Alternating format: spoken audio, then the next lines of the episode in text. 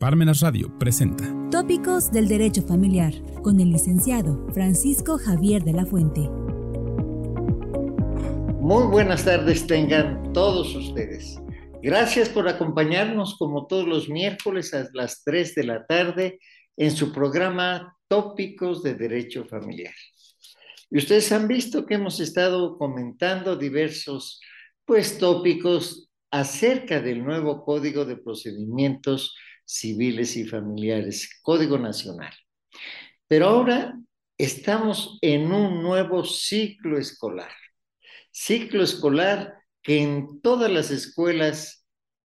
ya de universidad, de pues estudios avanzados, están cursando la licenciatura de Derecho. Y le he pedido al doctor Roberto Mendoza Zárate quien todos ustedes ya conocen. Él es un licenciado en Derecho egresado con mención honorífica de la Escuela Libre de Derecho del Estado de Puebla. Posteriormente realizó estudios de posgrado en la Universidad Portsmouth. Espero hablar bien mi inglés, maestro Mendoza. Este, realizó también este, estudios de maestría en Derecho de los Negocios con méritos en, eh, en la tesis denominada La protección de acreedores en insolvencias forzosas transfronterizas. Estudios de posgrado en la Universidad de Estocolmo y Oxford, así como en el Diplomado en Términos Comerciales Internacionales 2000, en la Cámara Internacional de París candidato a doctor en Derecho por la Universidad de Exeter. Ha impartido cátedras tanto a nivel licenciatura como posgrado en la Universidad de las Américas, Puebla, y en la Escuela Libre de Derecho de Puebla, Asociación Civil, con las asignaturas Inversiones extranjeras, Derecho concursal, Obligaciones, Contratos civiles, derecho anglosajón y marco legal internacional de los negocios, así como en la Universidad Popular Autónoma del Estado de Puebla. En la Universidad de Anáhuac es autor del Código Civil comentado para el Estado Libre y Soberano de Puebla. Es evaluador en los programas de becas al extranjero del Consejo Nacional de Ciencia y Tecnología, CONACYT, y es un profesional que se ha desempeñado en distintos ámbitos laborales, tanto en la iniciativa privada como dentro de la administración pública. Actualmente es el director general de la licenciatura en Derecho en la Escuela Libre de Derecho Asociación Civil. Doctor, gusto en saludarlo. ¿Cómo ha estado usted? Gracias, maestro. Igualmente, gusto saludarle a sus órdenes. Gracias por la invitación. Con mucho gusto, aquí estamos para platicar sobre este tema tan importante como es el inicio del ciclo escolar para todos los programas de educación superior eh, a nivel nacional, pero indudablemente con ese eh, tinte que es el de la presencialidad, el hecho de transitar de, de una impartición que fue híbrida y anteriormente absolutamente a distancia, ya a, pues al retorno a las aulas y a, a, la dinámica usual que teníamos previo al inicio de la pandemia en 2020. Entonces, por eso es muy importante el destacar el hecho de que eh, pues es una necesidad el retornar a las aulas, pero que debe cumplirse de forma responsable porque la salud está antes que todo y de esa manera pues vamos a lograr que la enseñanza y el aprendizaje se eh, cristalicen de manera efectiva, porque en el momento en que exista un, relajamiento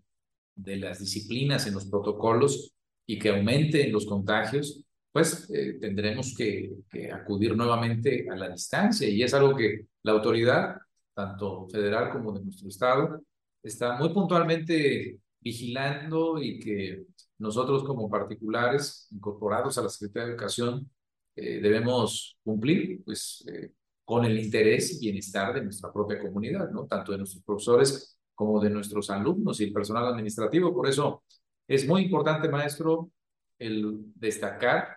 la altísima relevancia del retorno presencial, pero con la responsabilidad que esto conlleva. Doctor, eh, ¿usted considera que bajó el nivel del alumnado teniendo clases eh, a distancia? Es una pregunta muy importante, maestro. Eh, podemos encontrar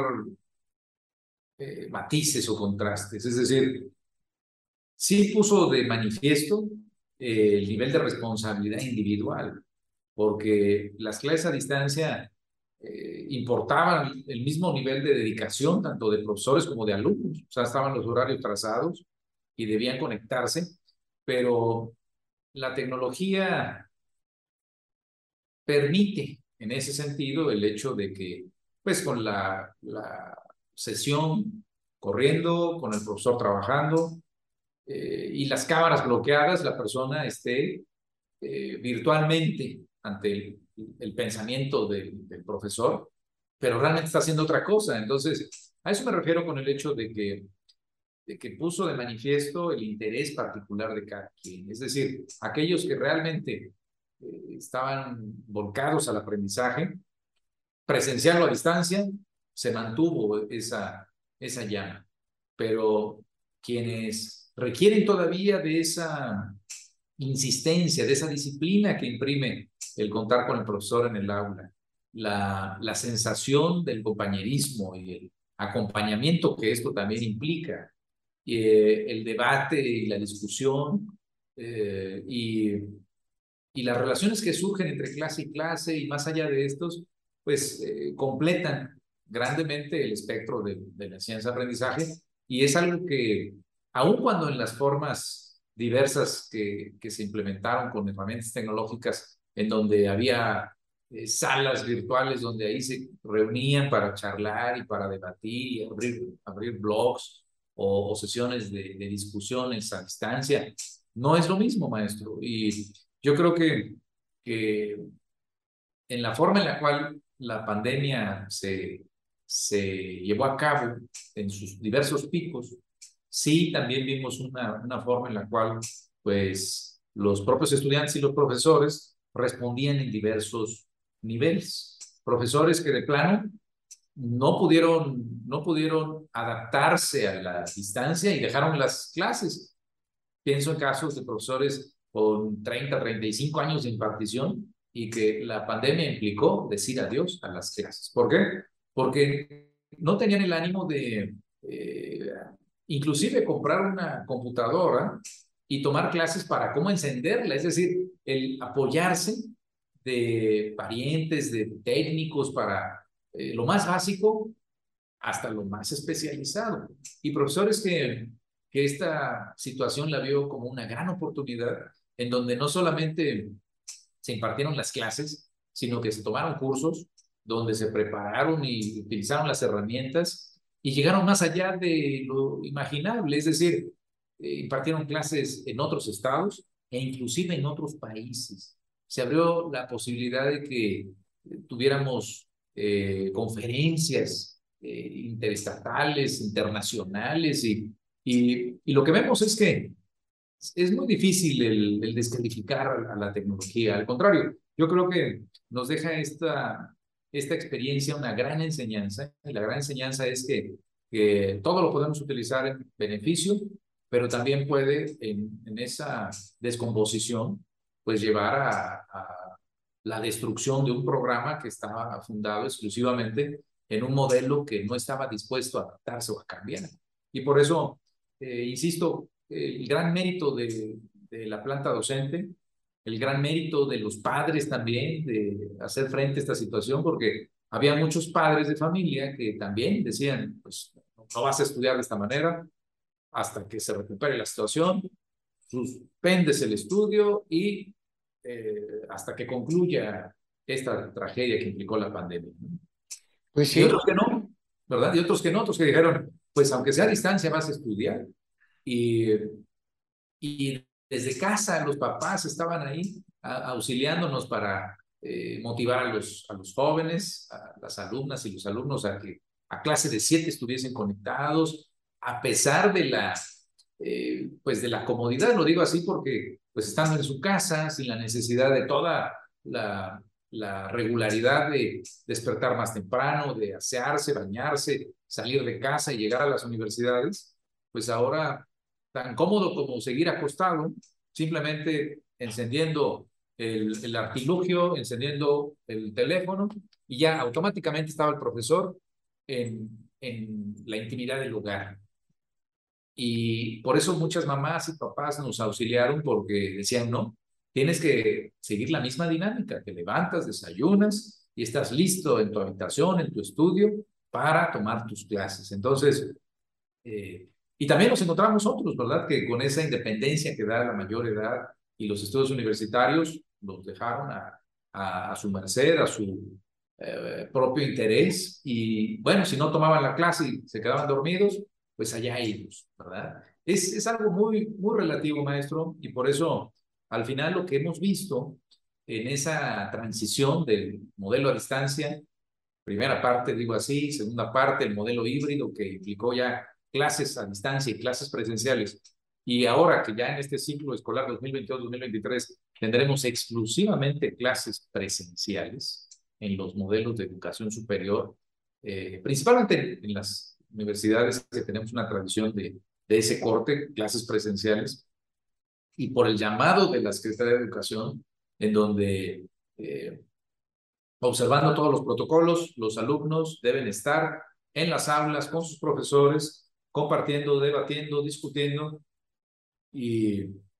y también con la confianza que da el hecho de, de la mayor diligencia, del efecto de las vacunas, de la responsabilidad compartida, del hecho de que todos estamos participando de este modelo en donde se pretende retomar la, la, normalidad como, como la conocíamos previo al inicio de la pandemia en marzo de 2020. Y por eso, maestro, eh,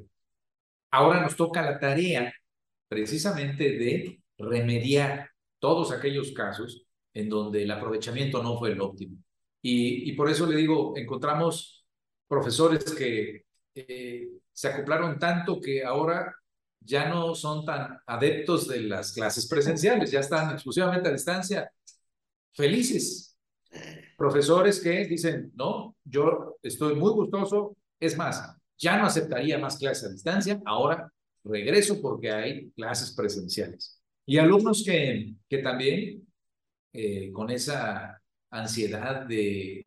de, las relaciones humanas, pues se encuentran ya en, en, el punto de, eh, gozar y aprovechar esta situación en donde pues el, el bien más, más eh, deseado y deseable pues, que tenemos en la vida y que pues implica avanzar hacia ella y, y, hacerlo de la mejor manera posible con el aprovechamiento que implica la oportunidad de estar en la educación superior. Y por eso habrá muchos estudiantes que se encuentran listos, prestos para continuar sus estudios, habrá otros que tienen deficiencias, maestro, tienen deficiencias no quiero arrojarlo exclusivamente en culpa de, de ellos mismos, eh, en términos de, del mal aprovechamiento de la tecnología, sino de tantas circunstancias, porque sería insensible decir que ah, es, es la irresponsabilidad de culpa de los estudiantes. De ninguna manera, porque existieron cuestiones económicas, políticas, sociales, de salud, que atropellaron completamente la regularidad y,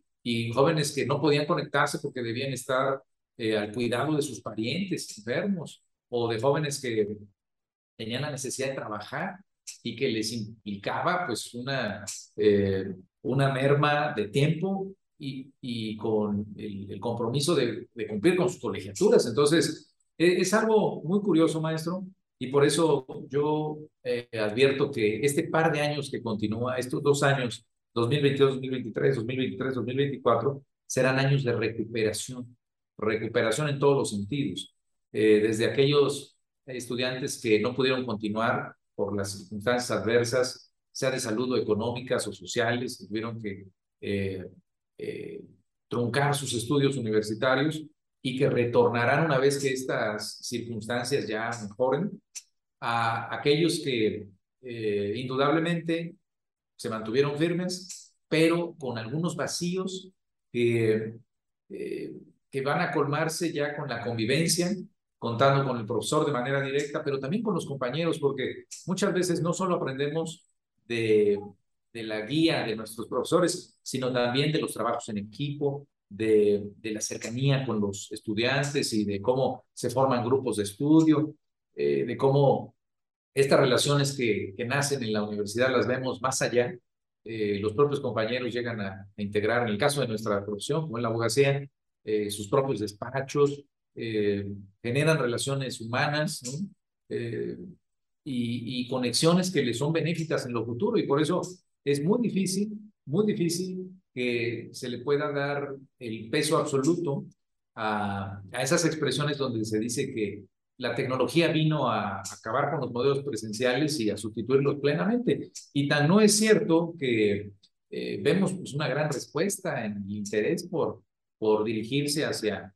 hacia retomar las clases presenciales y con todo lo que esto implica. Y lo digo así porque eh, sabemos que la educación superior, más en el contexto privado, pues implica una gran inversión como es el pago de las inscripciones y las colegiaturas y toda la derrama económica como es el de los hospedajes, la alimentación, eh, pues que, que en, en, el escenario de pandemia no se ejerció, o sea, muchos estudiantes estaban desde casa, y por casa me refiero a cualquier estado de la República e inclusive en el extranjero, en otros países tomando nuestras clases a distancia. Y ahora ya no puede ser así, ya tienen que estar, y en esta semana vemos gran movimiento aquí cercano, aledaño a la institución, en donde los jóvenes están ya ubicando en sus contratos de arrendamiento, en sus diversos hospedajes, en sus contratos de alimentos o comidas, eh, pues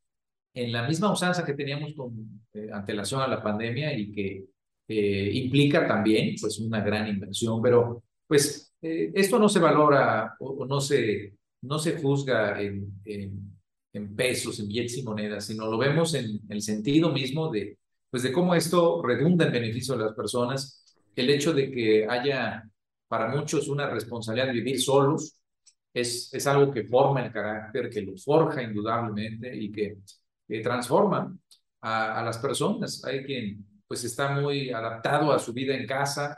a, los cuidados de los padres y en el momento en que ya se ven solos, eh, pues eh, tienen que, aprender nuevos hábitos y, y asumir una responsabilidad que anteriormente no tenían, porque también este este momento histórico como es el del estudio universitario, pues abre, abre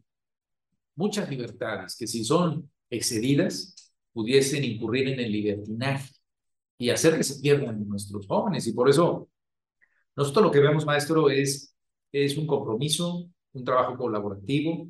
eh, la preocupación por parte de la familia, de parte de las instituciones, de parte de nuestros maestros, todos trabajando en equipo para lograr ese cometido que es el pasar la, estafeta a las siguientes generaciones que eh, indudablemente deben ser mejor que nosotros. Eh, eso es lo que nosotros pretendemos, el que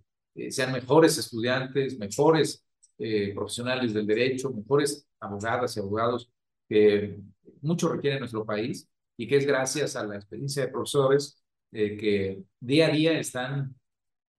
con ese interés de transmitir los conocimientos, no nada más de las obras, sino también de la, de la experiencia y que es lo que permite forjar el carácter. Yo pudiese decir también, maestro, en ese tenor, que el que estuviésemos a distancia, pues llevaba a un grado de comodidad en donde los programas de estudio no se ejercían al 100%. Algo que nosotros estadísticamente vemos es que el profesor con la cámara y, viendo a sus estudiantes, pues se extendían y se extendían. Y un tema que antes veíamos en cinco sesiones, ahora la veíamos en diez. Y lo curioso es que eh, mucho de ese tiempo era invertido en la respuesta a, a cuestionamientos, pero también en, compartir aspectos que eran, eran multiplicados y, y, que,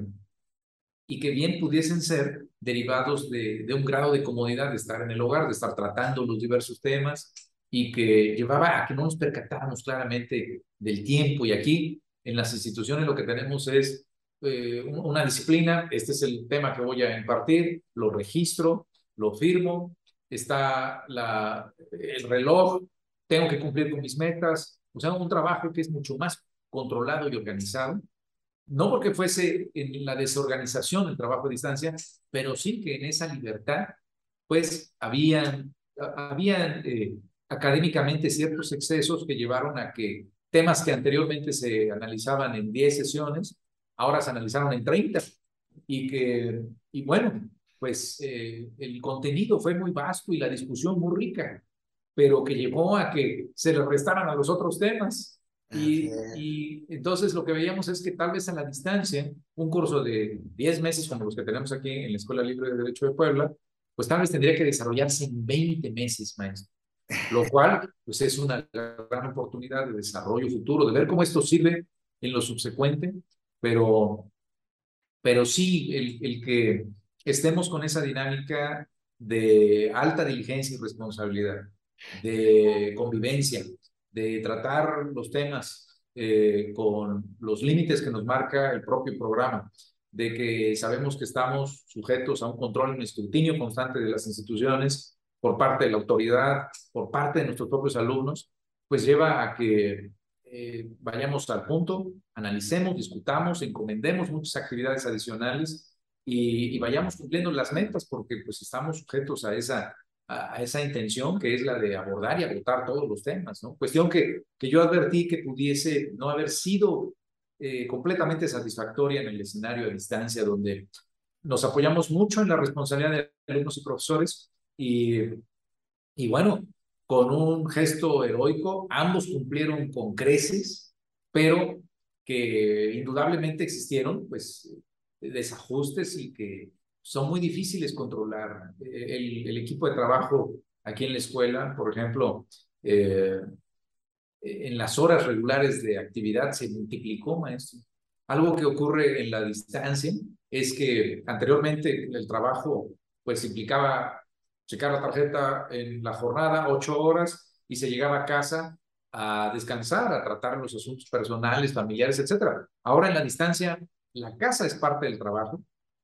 y las comunicaciones están a todas horas y ya es difícil el poder, el poder eh, tener jornadas de ocho horas, sino que ahora se tenían jornadas de 12 horas, de 14 horas, en donde todo el tiempo están los teléfonos sonando, los mensajes recibiéndose, y, y por eso tuvimos una, eh, un aumento, una multiplicación de las, de las actividades de trabajo, el teletrabajo, trabajo a distancia, eh, sí implicó un gran esfuerzo que inclusive a título de las recomendaciones por parte de la autoridad, me refiero a la autoridad del trabajo, la Secretaría de Trabajo y Previsión Social, eh, la Procuraduría de la Defensa del Trabajo, todas ellas empezaron a, analizar estos aspectos de los límites que debían existir a las relaciones laborales y los excesos que pudiesen surgir derivado de las jornadas a distancia, en donde eh, pues todos los costos de producción, de la prestación de los servicios,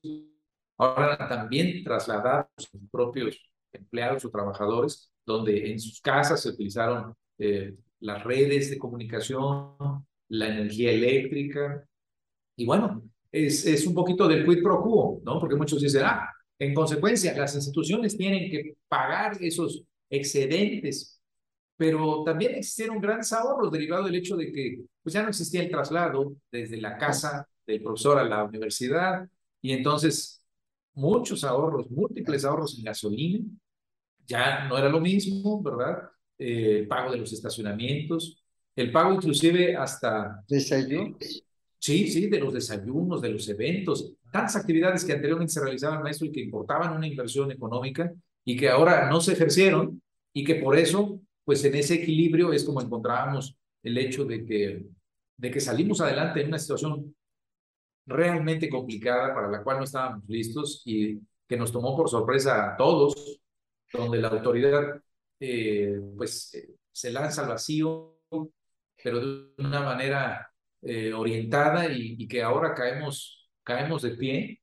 de una forma realmente afortunada, realmente afortunada porque pues lo más importante es que todavía estamos acá, maestro, la gran mayoría y que bueno, en el mundo esta situación realmente devastadora, con más de 6 millones de personas eh, fallecidas, en nuestro país con eh, pues números también realmente impresionantes de cómo eh, pues vino a, a cambiar el panorama de múltiples familias y que por eso estamos ingresando en una etapa remedial, pero también de despertar humano y donde destaca la gran valía que tiene la educación y cómo ésta llega a, a sobrevivir hasta lo peor, ¿no? como es una pandemia, maestro. Creo yo que, maestro, lo que usted está informando, el diagnóstico que nos está haciendo de todo lo ocurrido durante estos dos años y medio casi, ¿verdad? Eh, fue muy importante, pero el Consejo Directivo de la Escuela Libre de Derecho se preocupó desde el primer momento, capacitando a sus maestros cómo impartir sus clases presenciales, cómo controlar al alumnado, cómo hacer interesar al alumnado e incluso los exámenes maestros, que también eran, fue la misma mecánica. Y uno, a pesar de que dice, bueno, a lo mejor estabas viendo, te las ingenias, lo que quieras para el resultado, ¿sabe dónde nos pudimos dar cuenta de que el alumno sí aprovechaba? Y que si el alumnado que está en la escuela sí puso su parte,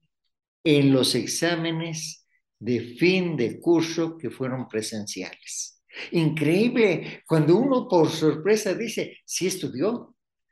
¿Por qué? Porque los temas que ellos este, estaban estudiando y que el maestro había estudiado, los habían leído y los habían estudiado. Tan es así que yo me admiré porque digo, mm, alumnos que merecieron premio y mención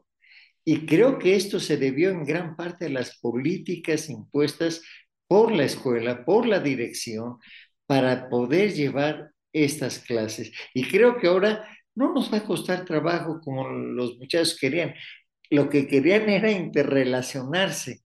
pero es lo mismo, maestro. Igual que, como usted dice, eh, las prácticas profesionales también se podían dar cómo con mecanismos que ellos mismos creaban con iniciativa y de verdad, oh sorpresa, cómo lo hacían, de qué manera, pero se van a investigar.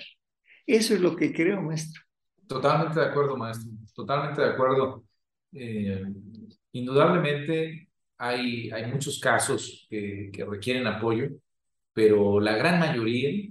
porque si no sería un completo fracaso, ¿no? Y que que revisáramos exámenes, más como son acá en la escuela, exámenes orales, exámenes de, defensa de argumentos y de ideas, el enfrentarse ante un sínodo de tres profesores y hacerlo eh, exclusivamente sobre lo, lo, evaluado en el ciclo sobre uno de los temas que fueron elegidos, pues representa el reto de la preparación. Y, y como usted bien dice, yo creo que el ejercicio de estar frente a la cámara, de verse, es algo muy parecido a una de las recomendaciones que nosotros tenemos, que es la de el, el aprender y el de practicar viendo el espejo. Cuando uno se ve al espejo y, y practica los temas, es muy semejante a ver a otro ser humano y explicarle las cosas. Y, y era mucho de lo que se tenía acá. Los jóvenes eh, le perdieron mucho el miedo a la cámara. Sí. Lo debe saber muy bien, maestro, porque pues usted ha tenido a lo largo de su vida profesional pues intervenciones en, múltiples programas de televisión y, y se percata de que no todos, o sea, hay abogados muy expertos, pero que los pone usted frente a la cámara y enmudecen, se paralizan, no pueden expresar ni una palabra, se apaga el foquito y explican y argumentan todo, pero no lo pueden hacer frente a la cámara. Y ahora estas generaciones de estos años de la pandemia, lo que tenemos es un manejo de las cámaras que, y de la tecnología que es realmente envidiable y que eso sirve grandemente, maestro, grandemente en el desarrollo profesional, máxime en una actividad como la nuestra, la de eh, interactuar con otras personas, el de exponer y debatir las ideas y, y a sabiendas de que pues eh, estamos con, con bienes muy preciados para todos, con el patrimonio, la salud, la libertad de las personas y que eh, pues fueron buena muestra en los exámenes, cómo es que los jóvenes eh, sí avanzaron en, en muchos sentidos con, con, la ayuda de la tecnología, pero también con la responsabilidad de sus profesores. Y por eso, eh, venturosamente, nosotros tenemos en la ceremonia de inauguración, que es este próximo viernes 12 de agosto, con la presencia de las autoridades del gobierno del estado de Puebla, eh, la entrega a más de 50 estudiantes, maestro, algo que no había tenido eh, precedente, 50 estudiantes que logran premios, menciones, más de 120 premios y que pues llevan a que compactemos mucho nuestro plan de, o, o la agenda de la inauguración, porque principalmente la va a ocupar la entrega de los reconocimientos de nuestros alumnos, que además de obtener 10 en el examen final, presentan un examen de concurso donde contestan igualmente nuevamente a los cuestionamientos del sínodo y lo hacen de tal forma que se les concede al primer lugar un premio y a los otros dos lugares menciones por el, desempeño y que, que es algo que, que nosotros como profesionales ya después de años de haber regresado de la, de la, eh, de la carrera, pues todavía lo atesoramos, maestro, ¿no? Recordamos con, con, con un gran orgullo el resultado obtenido en esos exámenes de concurso y que muestran el ahínco, la fe y la esperanza de un mejor futuro a partir del esfuerzo. Y yo le puedo decir que muchos de esos jóvenes que obtienen premios y menciones y los que luchan por ellas son también profesionales rectos, honestos, basados en, el mérito y en la responsabilidad y que eh, estas experiencias son muy útiles en su ejercicio ya práctico. Eh, aquellos que dicen que, ah, que la carrera se ejerce y ahí es donde se aprende, yo creo que le restan mucho a, la experiencia universitaria y, dejan de, aprovechar precisamente lo que nos da, que es una, una formación en valores, una formación en esfuerzo y que, eh, bueno, indudablemente, pues eh, la abogacía pudiese, por su corte muy práctico y técnico,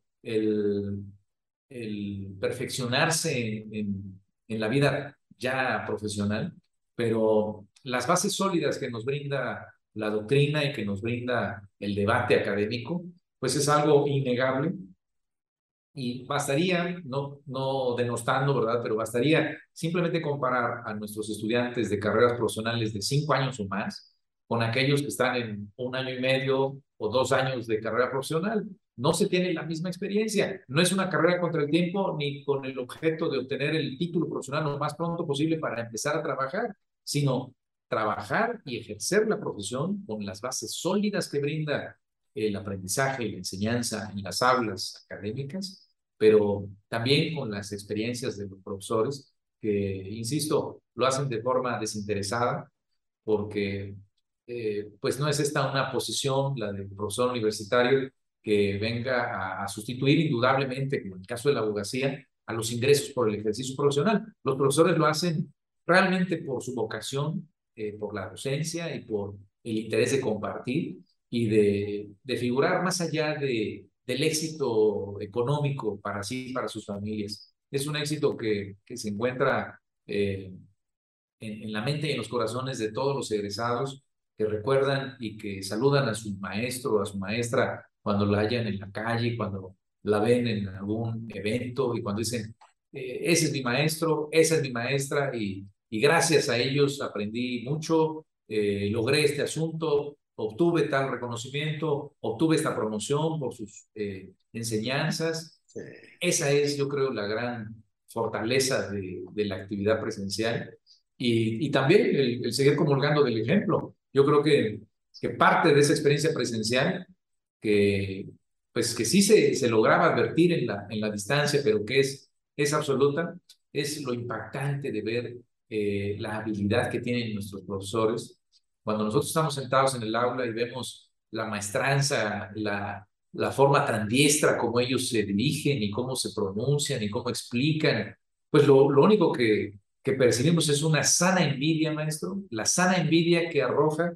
el, el el llegar en cierto momento a lograr esos estadios, esas, eh, esas estructuras mentales que permiten eh, con toda la responsabilidad eh, levantar la voz y, y el, el, defender las causas de, otras personas y de hacerlo en búsqueda de la justicia y que es lo que motiva el inicio de esta actividad. Y por eso yo creo que el, el hecho del retorno a las aulas va a imprimirle una gran motivación a todos aquellos que están eh, en búsqueda de ese, eh, de ese ingrediente que puede catapultar una carrera de simple o mediocre realmente eh, brillante y además que deja huella. Y por eso es muy importante, maestro, el destacar pues ese interés de los estudiantes, pero también de los profesores por regresar a las aulas, el acompañamiento por parte de las instituciones, de los directores, de, los consejos, de, de, las diversas instituciones de educación superior en el sector público o privado, que han sido cautos, que han, han invertido muchos recursos, que han eh, hecho grandes sacrificios para eh, conservar todavía las fuentes de empleo de, de, todos aquellos trabajadores que, que pudiesen inclusive haber, haber sido prescindidos en etapas en donde pues no se requerían para la limpieza o sanitización de las aulas, porque estábamos todos a distancia, pero se conservaron y, y, bueno, eso habla también eh, de manera altamente eh, meritoria del espíritu humano de los directivos de la, educación superior y por eso este es un trabajo en equipo, maestro, es un trabajo en el que si nosotros como instituciones tenemos la voluntad, pero no la tienen los estudiantes, no se logra. Si tenemos a los estudiantes en las instituciones, pero no tenemos a los profesores, no se logra. Si solamente estamos profesores, pero no hay alumnos, el profesor surge cuando aparece el alumno, el alumno eh, surge cuando aparece el profesor y por eso eh, indiscutiblemente pues estamos en una amalgama, en una amalgama de realidades que eh, así en todo el mundo afectado por esta pandemia y que bueno, vamos ya incorporándonos en, este sector en donde muchos todavía dicen, no, es que eh, hay que ser cautos y que se mantenga la educación a distancia. Bueno, contra ellos debato en el sentido de que pues están ya los espectáculos públicos, los partidos de fútbol, están eh, bares y, y, restaurantes abiertos. ¿Por qué no abrir las instituciones de educación superior y con la misma diligencia y responsabilidad, así como se divierten en los espectáculos y en las convivencias Ahora vamos a hacerlo gustosos, gozosos en el aula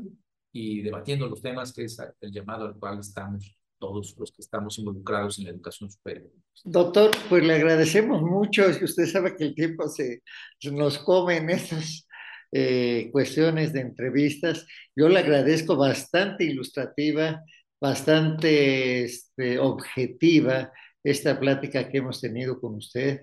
dando un panorama general de lo que ha pasado y de lo que se espera a futuro en estas clases presenciales. Le agradecemos mucho y esperamos contar, como siempre, con su amabilidad en concedernos unas entrevistas. Que tenga usted una bonita tarde y gusto en saludarlo. Hasta luego. Gracias, maestro. Gracias. Radio presentó Tópicos del Derecho Familiar.